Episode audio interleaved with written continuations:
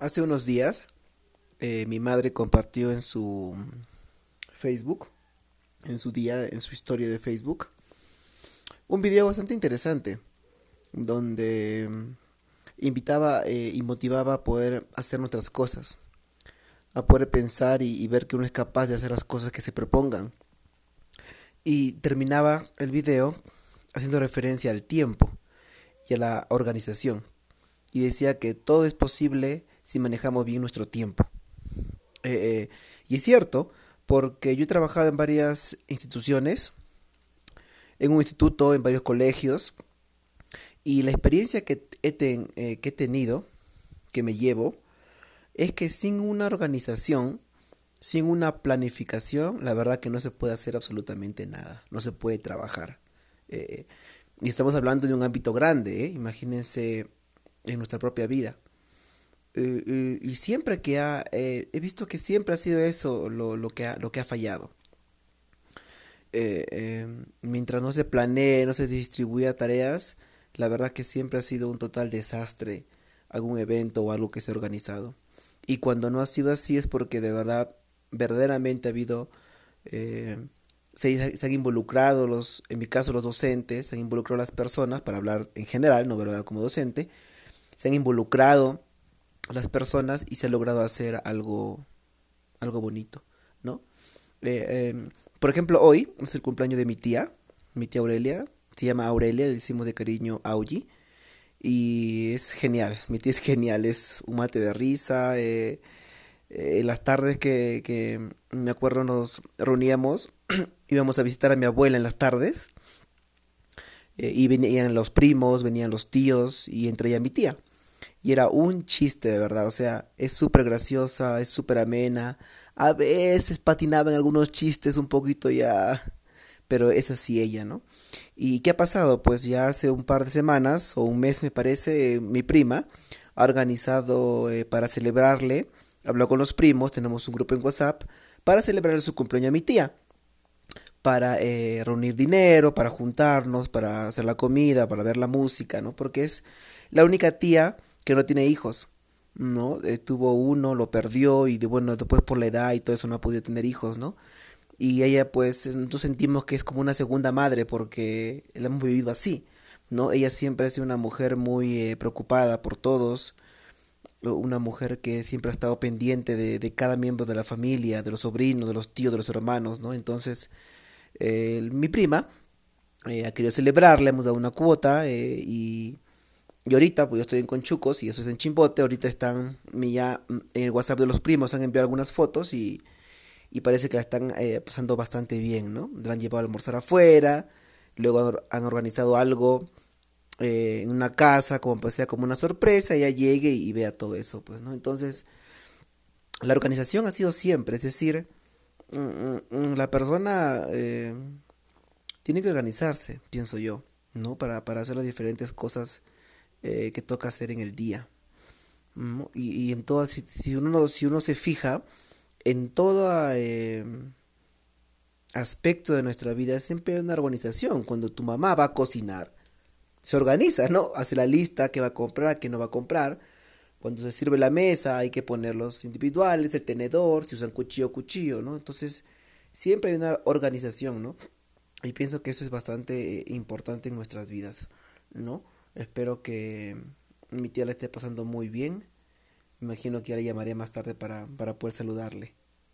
Bien, lo otro que le quería contar eh, es algo que a mí me parece bastante interesante y bastante motivador. Y, y, tiene que ver con eh, este corto que vamos a filmar aquí en Conchucos, mi persona con mis alumnos, que van a ser los actores.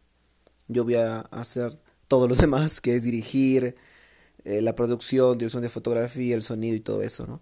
Pero para que los chicos, como habrán escuchado ustedes en el episodio anterior, en la entrevista, pues eh, súper entusiasmados, súper entusiasmados, ¿no? Y eso es bastante agradable porque es como que ayudar, rescatar y, seguir trabajando con chicos que ya actúan, ¿no? Que, les gusta la actuación, que, que son así espontáneos y eso, eso es muy chévere. Entonces lo que he hecho hace algunos días es eh, empezar a investigar dónde podría yo concursar con el cortometraje que, que voy a hacer, que vamos a hacer con los chicos, ¿no? Voy a hablar en plural siempre que me refiera ahora al corto.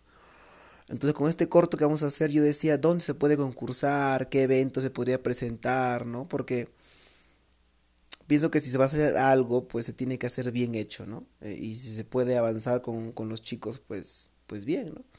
Entonces me puse a um, googlear y eh, apareció una página interesante donde te ponían un montón de festivales de cine. Eh, donde tú podías presentar tu película, tu documental, tu video audiovisual, tu cortometraje, muchos. Pero la mayoría ya estaba cerrado, es decir, la fecha límite para entregar o inscribirte ya estaba eh, cerrada. Entonces encontré dos. El primero eh, al que me incliné fue eh, por un festival que se va a realizar a cabo, se va a llevar a cabo en Ayacucho, en Ayacucho, pero es muy poco el tiempo, me parece que es el próximo mes nomás. Entonces es demasiado corto el tiempo y no tenemos todavía listo todo lo que implica hacer corto, entonces iba a ser imposible. Después había festivales internacionales, también es por ahora, por el momento, por no decir imposible, porque sé que las cosas se pueden hacer, por el momento no es lo adecuado. Y ahí encontré un festival de cine que se va a llevar, mm, que se va a, llevar a cabo el próximo año. El, el festival se llama Censurados Film Festival. es un festival eh, donde te permite mm, exponer tus ideas, donde los cortometrajes son eh, de derechos humanos, eh, de igualdad, de personas eh, y, estaba leyendo varias cosas interesantes. Entonces busqué si se podía participar en mi categoría, ¿no? Y sí, hay una categoría eh, de cortometraje libre. Em, entonces me fui rápidamente a las bases del, del, concurso para ver si es que obviamente podría o no participar. Y lo leí. Lo leí y tenía unas dos, tres dudas. Me comuniqué con la persona encargada en, mediante el Facebook y me despejó las dudas, así es que genial, ¿no? Ya hay un objetivo, y hay una meta que cumplir y, pues esta es participar de este festival, ¿no? Para eso tenemos que eh, mandar nuestro cortometraje e inscribirnos antes del 20 de diciembre, porque es la fecha límite. Ahí se cierra y luego esperar porque en febrero, fines de febrero, se hace eh, como un colador de filmes y eh, escogen los films, las películas, los documentales o cortos que van a ser exhibidos en el festival. O sea, van a pasan a concursar ya para el festival, ¿no? Así es que, pues nada, ¿no? Queda solamente hacer cortometraje lo mejor que se pueda, con los formatos que nos piden, eh, inscribirnos, mandarlo y esperar en febrero a que se pueda realizar, ¿no? Eh, le, conté a los chicos inmediatamente, también lo he publicado en las redes y bueno, en Facebook, en Instagram. Y los chicos están felices, se han emocionado bastante, están contentos, están mucho más animados. De hecho, por eso vamos a hacer las cosas bien, vamos a, trabajarlo bien. Y la verdad que están eh, bastante contentos, están muy, muy contentos los chicos. Y eso anima mucho, ¿no? A seguir trabajando. E incluso me decían, por eso vamos a Lima, vamos a Lima. Le digo, pero o sea, va a ser durante la época escolar, en abril. Ustedes van a estar estudiando. Yo solo me queda pedir permiso de viajar a Lima y, estar el día en que nos toque participar de nuestro, con nuestro corto.